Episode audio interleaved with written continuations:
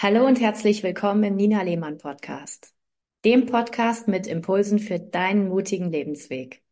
Mein Name ist Nina Lehmann und ich bin Mentorin für Mut und Vertrauen und Expertin für die Auflösung von Ängsten und Blockaden.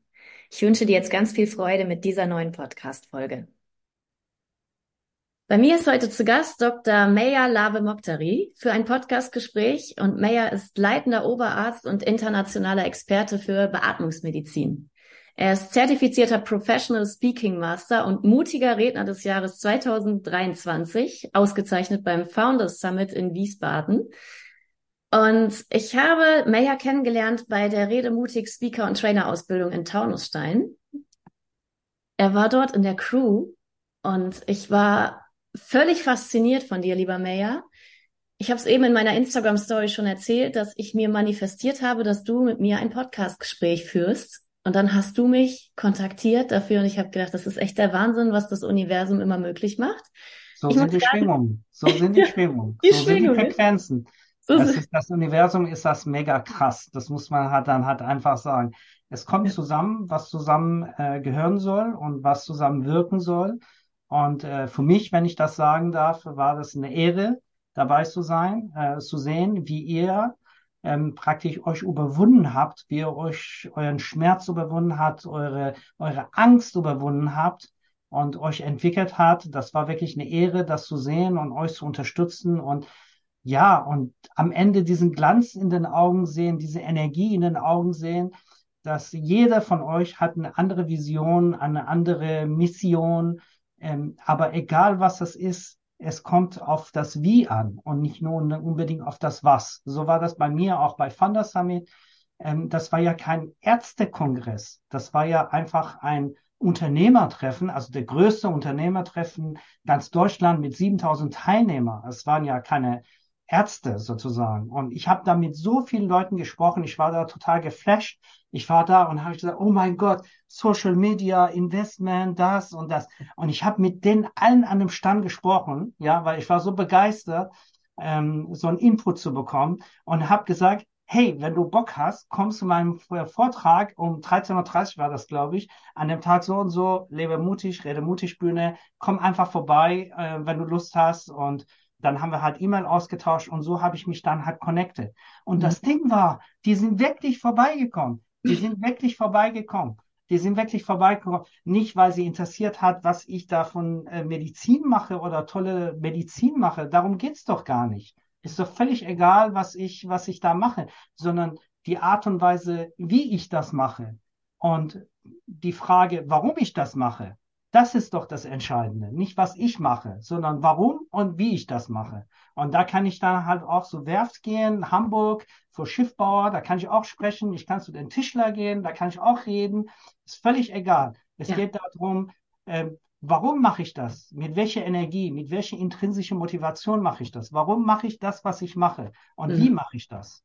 Und äh, das ist ja, das soll ja auch inspirierend sein, auch für die anderen. Ich möchte ja die anderen auch inspirieren, dass sie auch dann ihre Sachen nach vorne bringen und ihre, ihre Mission erfüllen. Und äh, das wollte ich jetzt einfach mal loswerden. Entschuldigung. Ach, das ist großartig. also, ich habe dich ja dort kennengelernt. Wir kannten uns vorher nicht und ich hatte das schon gehört, dass du diese Auszeichnung bekommen hast, weil ich Kerim, der ja uns alle ausgebildet hat, ähm, schon länger folge. Ich hatte das gesehen und dann warst du da in der Crew und ich habe dich so erlebt, du warst einfach immer für uns Teilnehmer da. Du warst komplett präsent, du hast dich selbst zurückgenommen und hast diesen Faktor des Dienens komplett ausgefüllt und gelebt. Und ich habe gedacht, Wahnsinn, krass. Dieser Mann ist leitender Oberarzt einer Beatmungsintensivstation und im Berufsalltag ist es wahrscheinlich bei dir genau andersrum. Da assistieren dir andere Menschen und unterstützen dich bei deiner 38 Arbeit. 38 Leute, 38 Leute. 38 Leute, ein Team mit 38 Leuten führst du dort. Und da war das einfach, du hast dich komplett zurückgenommen als Mensch, also so als, als, du warst einfach nur, du warst einfach da und hast den Rahmen mitgehalten. Und ich war total begeistert. Und immer, wenn sich unsere Blicke gekreuzt haben, ich weiß nicht, ob du dich noch erinnerst, ich musste immer lächeln und du auch. Und das ja. war so schön, es war so bestärkend. Jedes Mal, wenn ich irgendwie einen Anker im Raum brauchte, warst du immer perfekt ich dafür. Danke dir. Ich danke dir vom Herz. Das war wirklich so, das war jetzt eine Art Dankeschön meinerseits, auch ähm, sowohl an Kirim als auch Lebe mutig, als auch an das Universum, was war auch nimmer auf meine Welt sozusagen, ähm, dass sich bei mir hat sich in diesem Jahr so vieles verändert, ne? seitdem ich letztes Jahr selbst redemutig gemacht habe, mhm. seitdem ich selbst durch meine Angst gegangen bin, ja. selbst meinen Schmerz überwunden habe, selbst mir vergeben habe, selbst den anderen vergeben habe, selbst mein Gleichgewicht gefunden habe, selbst zentriert bin, selbst in Frieden bin, hat sich viel, viel, viel, viel verändert. Ich bin viel klarer, wie ein Laserstrahl. Vorher hatte ich auch viel Energie, aber es war gestreut. Aber jetzt ist das gebündelt. Jetzt ist das Ziel kristallklar und ich bin völlig fokussiert und ähm, ich habe meine Angst komplett überwunden. Ja, und ähm, und das, dieses Gefühl, völlig frei zu sein und völlig den Kompass zu haben, mhm. erzeugt eine mega Energie und bringt dich, ja, macht dich straighter. Also der Umfeld ändert sich. Du hast, du hast mit den richtigen Leuten zu tun, die dich inspirieren, die dich Energie, die dir Energie spenden mhm. und die du auch inspirierst, denn du auch Energie spendest. Das ist gegenseitig. Und die anderen, die halt dir den Energie raussaugen und ähm, die halt nicht dieselbe Wertehaltung von dir haben, ja, die gehen dann halt. Und das die muss man auch gehen lassen. Man ja. muss lernen, loszulassen. Ich musste auch lernen, loszulassen. So. Und dann kommen halt die neuen. Und du merkst, dass es dann halt immer einfacher wird. Es wird immer einfacher, weil du selbst einfacher geworden bist. Mhm. Ja, wenn du selbst nicht klar bist, wie soll denn dein Umfeld klar sein? Und Nein, das, war ja der Schlusssatz bei meiner Rede bei Lebe mutig, was ich gesagt habe. Am Ende zitiere ich Mahatma Gandhi, eine meiner Vorbilder. Mhm. Ja, ähm, wenn du die Welt verändern willst, musst du erst dich selbst verändern. Mhm. Ja, das ist die Voraussetzung. Das ist die Voraussetzung. Und ich habe hart an mir gearbeitet sozusagen. Und deswegen habe ich den nächsten Level erreicht. Ich hatte das Herz, ich hatte das Wissen, aber ich hatte nicht die Mittel, ich hatte nicht die Tools. Und durch die Ausbildung Professional Speaking Master habe ich jetzt die Tools. Und deswegen heißt das jetzt Rock'n'Roll. Und deswegen habe ich dann halt, ja, Mann, ja, richtig, ja, voll, ja. Und, und deswegen habe ich dann nach Rede mutig, nachdem ich den ersten Platz gemacht habe, habe ich drei Podcasts gemacht. Ich war bei Wirtschaftstv, Studio Hamburg, weil ich die Gesundheitsmedizin so, wie sie ist und so, wie es weiterläuft, nicht akzeptieren kann. Es widerspricht meiner Natur. Wenn ich nichts dagegen tue, widerspreche ich meiner eigenen Natur. Ich muss, fühle mich ja fast schon gezwungen, äh, mhm. positiv, konstruktiv da zu wirken, damit es nicht so weiterläuft, wie es läuft. Mhm. Ähm, das heißt, das erfüllt mich sozusagen.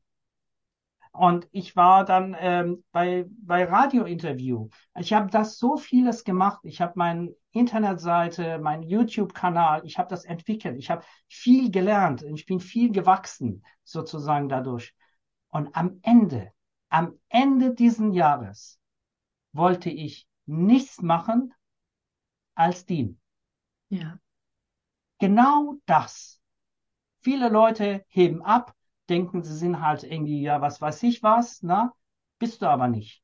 Also, also am Ende diesen Jahres anderen Leuten zu helfen, auch durch die Angst zu gehen, auch durch den Schmerz gehen, auch sich entwickeln, auch ihre Vision entwickeln, zu sehen, wie sie, wie sie das überwinden, ne, und wie ihre Augen dann glänzen, dass sie dann halt nachher auf die Bühne gehen, sich selbst ankündigen und dann halt so eine Vision haben. Das genau das wollte ich dann halt machen. Ich denke, es ist wirklich so eine Wertehaltung, dass man auch lernt, Mehrwert zu schaffen, mhm. zu dienen. Mhm. Und das war das beste Lehrbeispiel von mir, mich zurückzunehmen, in eine Mannschaft mitzuspielen und den anderen zu helfen, sich zu entwickeln. Mhm. Genau das ist notwendig. Das ist genauso wie die Leute in den Kloster gehen, sich die Haare abrasieren und meditieren. Das muss man machen. Das muss man machen, um sich zu erden, sich zu zentrieren, gucken. Daher kommst du. Diesen Stand hattest du auch vor einem Jahr. Das und das hast du gemacht. Reflektiere. Ähm, kannst du dann weitermachen? Und ich habe dann halt mit verschiedenen Trainern, äh, die da waren, nochmal gesprochen. Ja, Und, äh, und zwar jetzt mit meiner Erfahrung nach einem Jahr. Und ich habe da nochmal Tipps bekommen, wie ich das besser mache. Und die Umsetzungsrate war innerhalb von zehn Minuten. Das, was ich von denen gehört habe, das, was ich gemacht habe, habe ich sofort umgesetzt. Ja. Das heißt, man muss offen sein, man muss offen sein, ähm, sich zu entwickeln.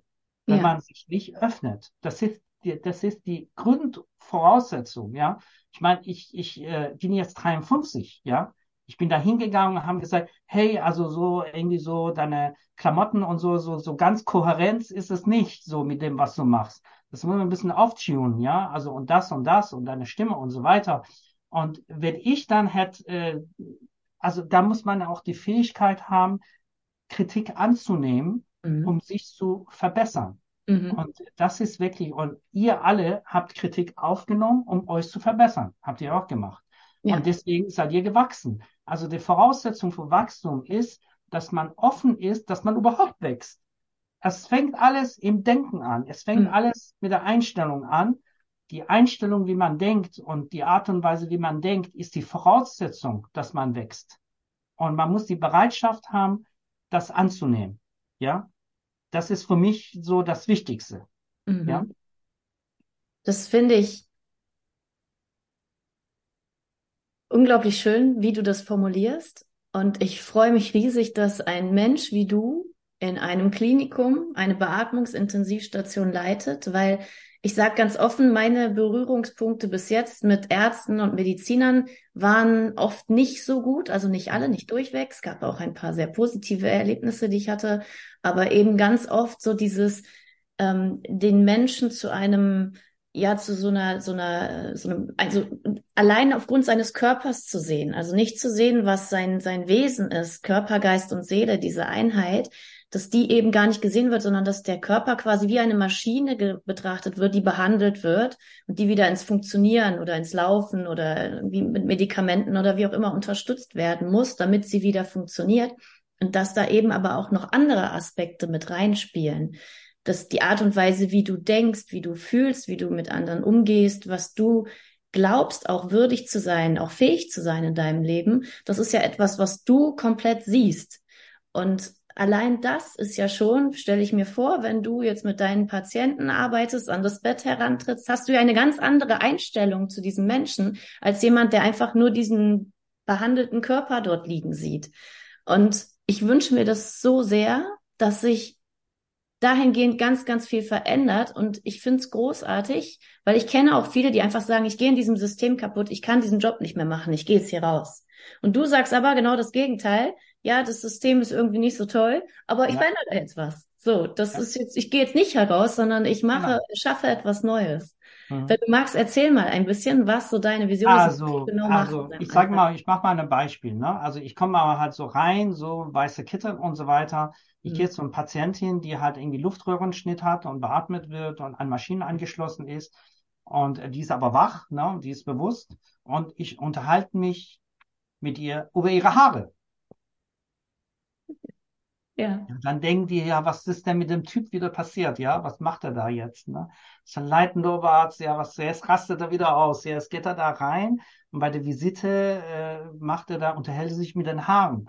Ja, versteht, versteht man erstmal nicht. Aber das ist wichtig. Genau das, was du gesagt hast, die Einheit von Körper, Geist und Seele, die ganzheitliche Medizin ist ganz, ganz, ganz entscheidend. Wir lassen ja auch von den Angehörigen auch Fotos bringen, wie war dieser Mensch vorher mit Freund, Hund, Fahrrad, Katze, was auch immer. Die hängen da an der Wand. Das heißt, jeder von dem multiprofessionellen Team, der reinkommt, sieht diesen Menschen und nicht den kranken Körper. Mhm. Ja, das hat sehr viel mit Respekt und Wertschätzung zu tun gegenüber diesen Menschen, den man jeden Tag pflegt, Atmungstherapeuten, die Übungen machen, den von der Beatmung zu befreien, Logopäden, die Schluckübungen machen, ähm, Physiotherapeuten, die mobilisieren. Komm rein und sehen nicht nur der Mensch an der Maschine, so am Bett, sondern sehen die Fotos. Mhm. Ach, der war ja auch mal Fahrer, der hat ja auch mal einen Hund gehabt, der ist auch mal gejoggt, ja, was weiß ich, ne?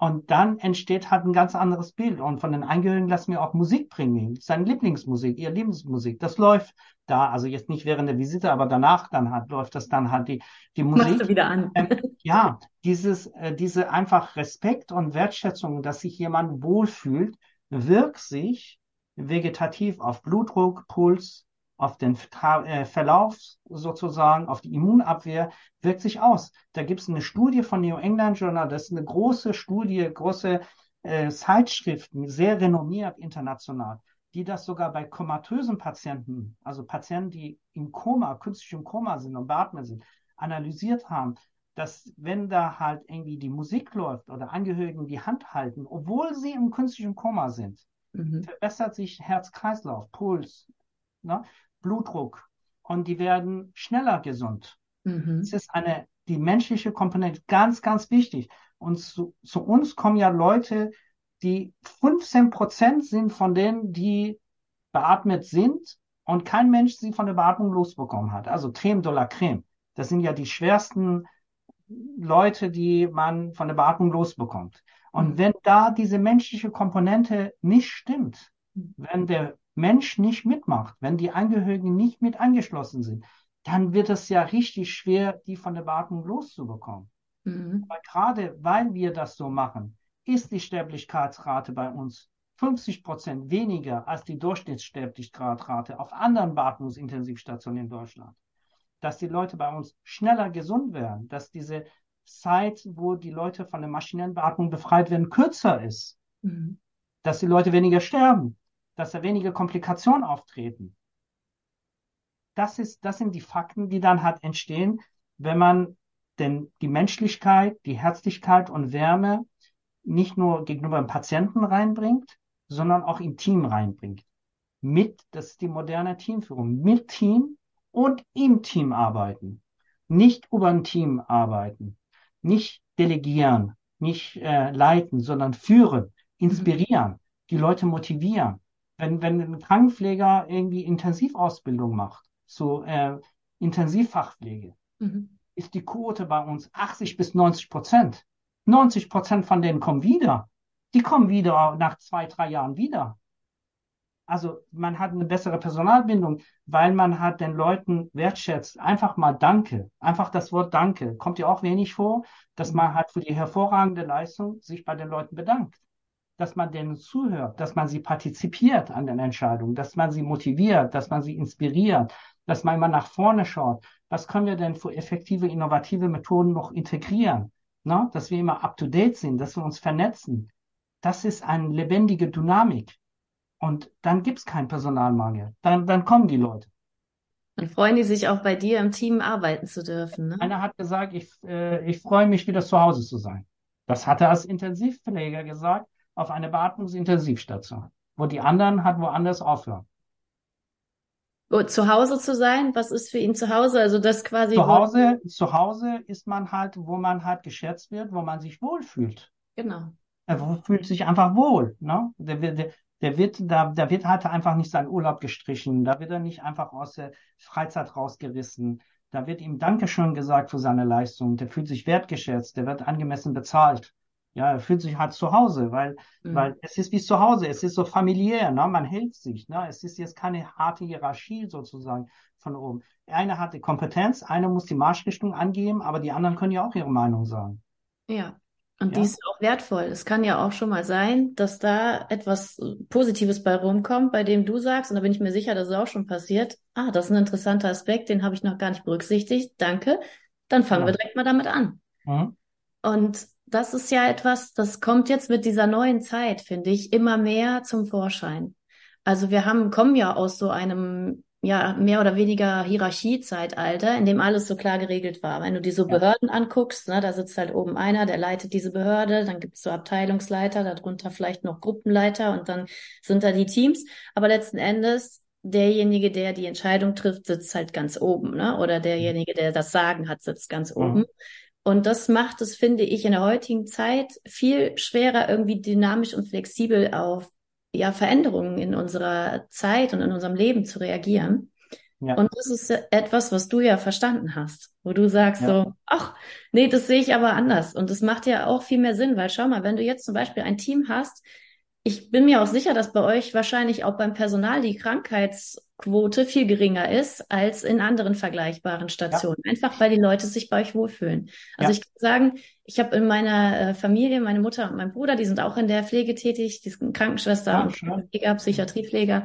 Und die haben glaube ich schon da, also insbesondere bei meiner Mutter weiß ich, die hat da einfach mehr Struggle, weil das äh, schwierig ist. Die ist in der Altenpflege und da ist immer Personalmangel. Also ich weiß nicht, wie oft die aus ihrem Urlaub oder aus ihrer Freizeit rausgerufen wird. Und sie macht es dann auch einfach, ne? weil sie will nicht, dass die Leute leiden oder irgendwie ähm, nicht versorgt sind.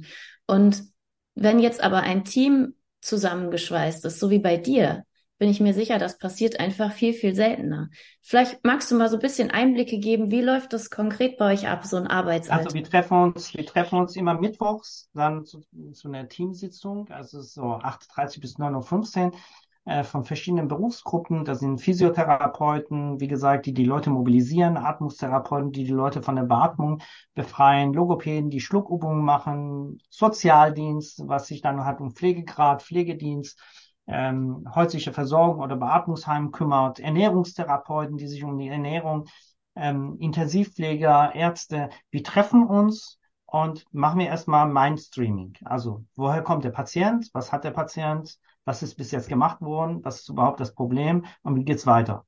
So. Und das von verschiedenen Perspektiven, multiprofessionell. Dann wird das dann halt digital archiviert. Das heißt, jeder kann das dann halt gucken ja, und dann ziehen alle an einem Strang.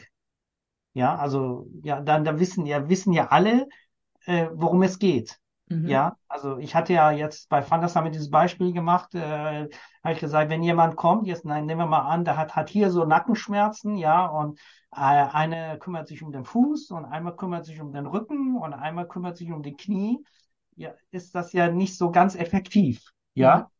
wenn er Nackenschmerzen hat. Nur also als banales Beispiel. Das heißt, je mehr ähm, dieses Team miteinander eine gute Kommunikation hat, umso effektiver wird die Behandlung. Sie wird zielgerade, gerichteter. Das heißt, die Antibiotika kommen zum richtigen Einsatz, in richtige Dosierung, in der richtigen Länge. Ähm, die Physiotherapie macht die richtige Übung. Die Logopädie macht die richtige Übung. Die Atmungstherapie. Alle machen eine gezielte Übung weil hm. das alles klar ist, wo, wo das Problem liegt. Aber wenn man miteinander nicht spricht, wenn das so chaotisch ist, ähm, dann macht die Physiotherapie vielleicht Beinbewegungen, während die Armbewegung eher im Vordergrund steht. Ja, oder die Logopädie kommt viel zu spät und der Mensch verschluckt sich und hat dann hat eine Aspirationspneumonie, also verschluckt sich und kriegt eine Lungenentzündung. Ja, das ist dann halt das Problem. Das Problem ist eine mangelnde Kommunikation, dann entstehen diese Komplikationen. Und wozu führen die Komplikationen? Noch mehr Antibiotika, noch länger da, noch mehr Frust beim Team, beim Patient, bei Angehörigen, Unzufriedenheit. Ja, wirtschaftlich äh, völlig Katastrophe, weil die Leute dann halt zu lange da sind, zu viel äh, das Bett beanspruchen, zu viel Medikamente beanspruchen. Und es geht halt einfacher. Einfacher geht's.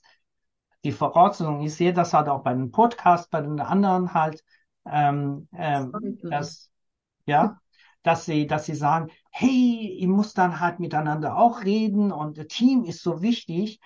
Ähm, aber die Voraussetzung, dass jemand aus sich rausgeht, ja, also vor allem wenn es multiprofessionell ist, also ist doch Wertschätzung.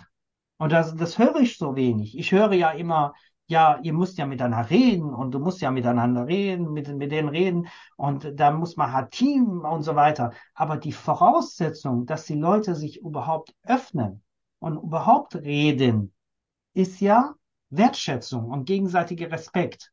Wenn man sie aber so niedermacht, wenn man sie nicht partizipiert, wenn die alle so sitzen bei einer Sitzung, und ein Mensch spricht und er ist Gott. Ne? Und alle mussten sich beugen und seine Meinung oder ihre Meinung akzeptieren. Was sollen die da noch kommunizieren? Da hat doch überhaupt keine Bock, seine Meinung zu sagen. Niemand mhm. hat Bock. Da werden sie krank oder sind in Urlaub und lassen das Ganze laufen. Sie identifizieren sich doch gar nicht mit dem Unternehmen. Sie mhm. identifizieren sich doch nicht mit der Arbeit oder sie haben innerlich gekündigt. Mhm. Und das höre ich viel zu wenig. Ich höre dann immer, ja, Team und Team und so, es gibt Millionen von Leuten, die jetzt Teamtrainer sind, ja.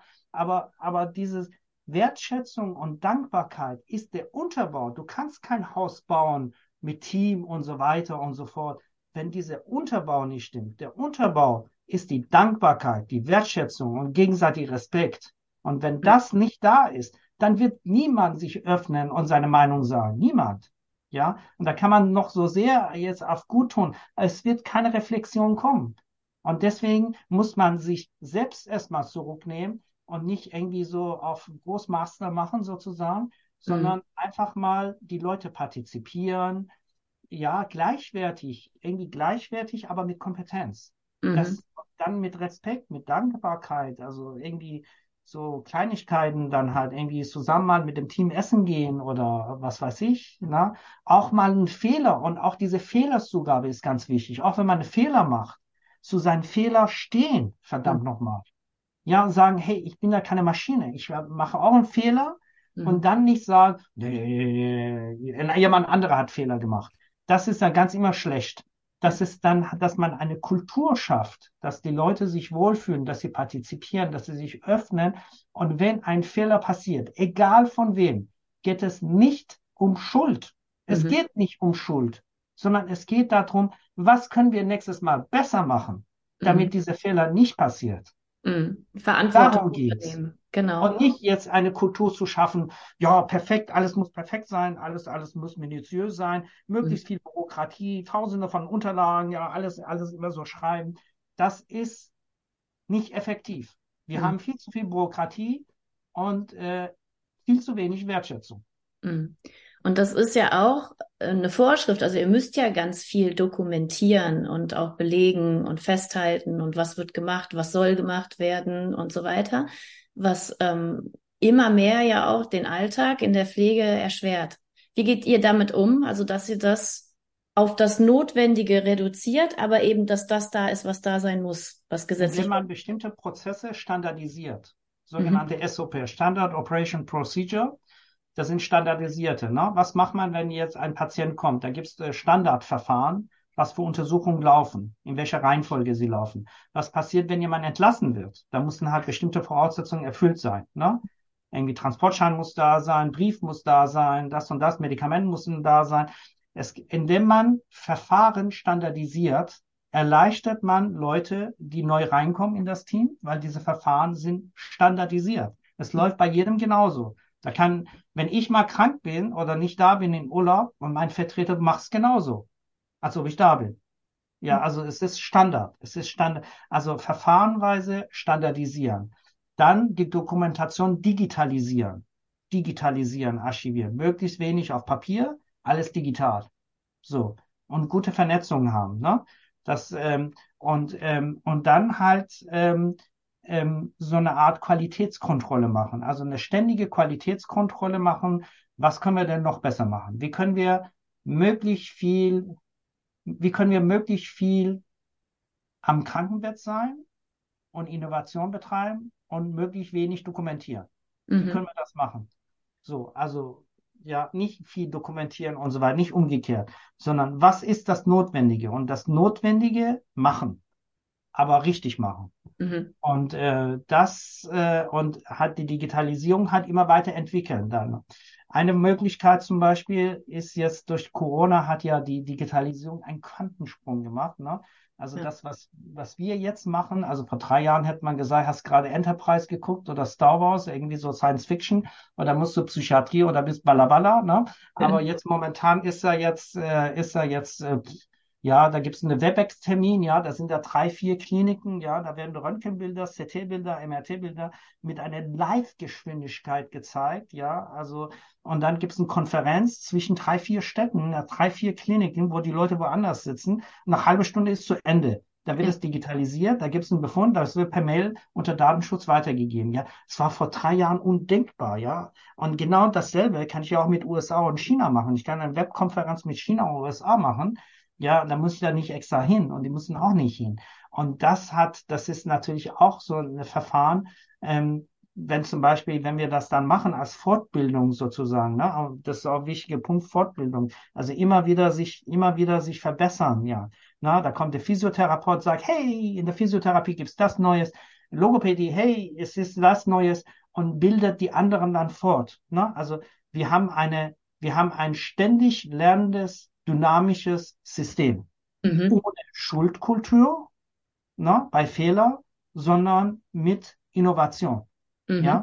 Letztendlich geht es ja darum, geht es ja nicht um mich, es geht ja auch nicht um anderen, sondern es geht um Patienten. Was können wir denn machen, damit ein Mensch, der krank ist, denn die anderen nicht gesund machen könnten, damit wir den gesund machen? Darum geht's. Egal was passiert.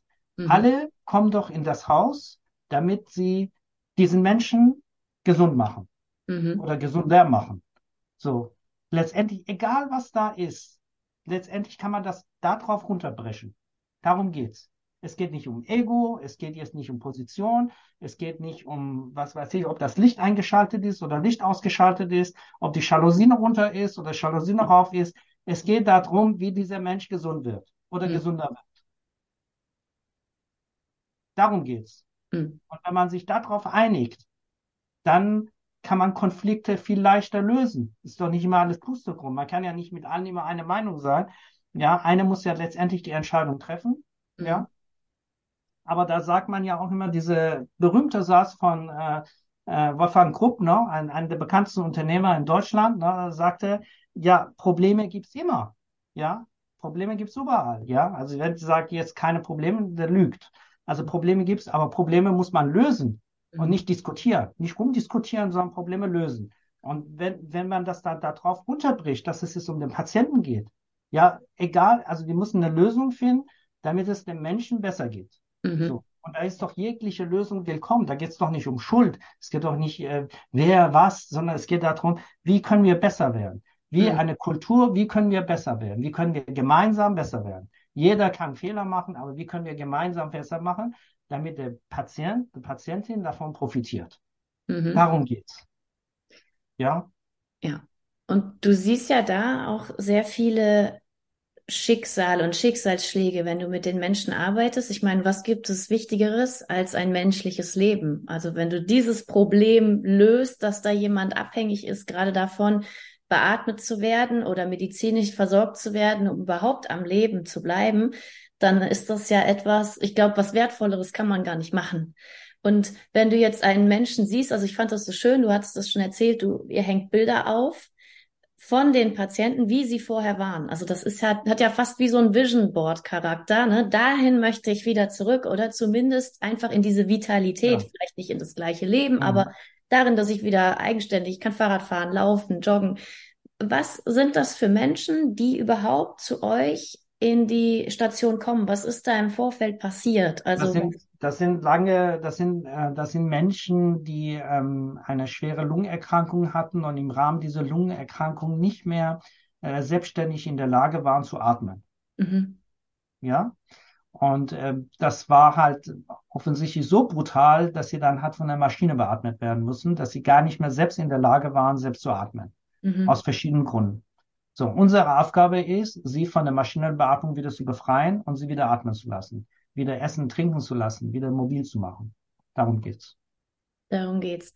Und hast du eigentlich auch so eine Ansicht darauf, dass wenn so etwas geschieht, also ich persönlich glaube ja, nichts im Leben geschieht zufällig. Irgendwie gibt es immer einen Grund und das Universum hat eine Botschaft, also keine Bestrafung, sondern eine Botschaft. Das sagt so, hey, schau da mal hin. Und jetzt gibt es ja Ärzte, die sagen, wenn jetzt zum Beispiel die Lunge betroffen ist, das ist ja unser Kommunikationsorgan, dann spielt das irgendwie in dem Leben dieses Menschen eine Rolle, dass er vielleicht bis jetzt nicht dazu in der Lage war, so zu kommunizieren, dass es irgendwie, ja, sage ich mal, zielführend, gewinnbringend, sinnvoll, also ja. du weißt schon, was ich meine, ne? Also ja. dass man irgendwie sich wohlfühlt mit diesem Menschen und er auch sich mit anderen wohlfühlt, weil er vielleicht seine Bedürfnisse, seine Werte, alles, was ihn so bewegt, zum Ausdruck bringt, dass das eben nicht so ist. Machst du diese Erfahrung auch oder ist das eher was, wo du sagst, das ist eh so spiritueller Kram? Das war Teil 1 des Podcast-Gespräches mit dem lieben Dr. Meyer Lave Mokhtari. Heute in einer Woche erscheint der zweite Teil und ich freue mich, wenn du dann auch wieder mit dabei bist. Und vielleicht hat dich das Ganze jetzt gerade so sehr inspiriert, dass du sagst, boah, der Meyer ist so ein mutiger Mensch. So wäre ich auch gerne. Ich wäre auch gern mutiger. Ich möchte meine Ängste und Blockaden auflösen und meine wahre Bestimmung leben. Wenn das so ist, dann freue ich mich auf dich in meinem Mood Mentoring Programm, das zum 1. Januar wieder startet. Du kannst jeden Monat zum ersten mit dabei sein und kannst dich dann für vier Monate von mir sehr eng begleiten lassen. Ich freue mich auf dich, wenn du mit dabei bist. Alle Infos hierzu findest du in der Podcast-Beschreibung. Mach's gut.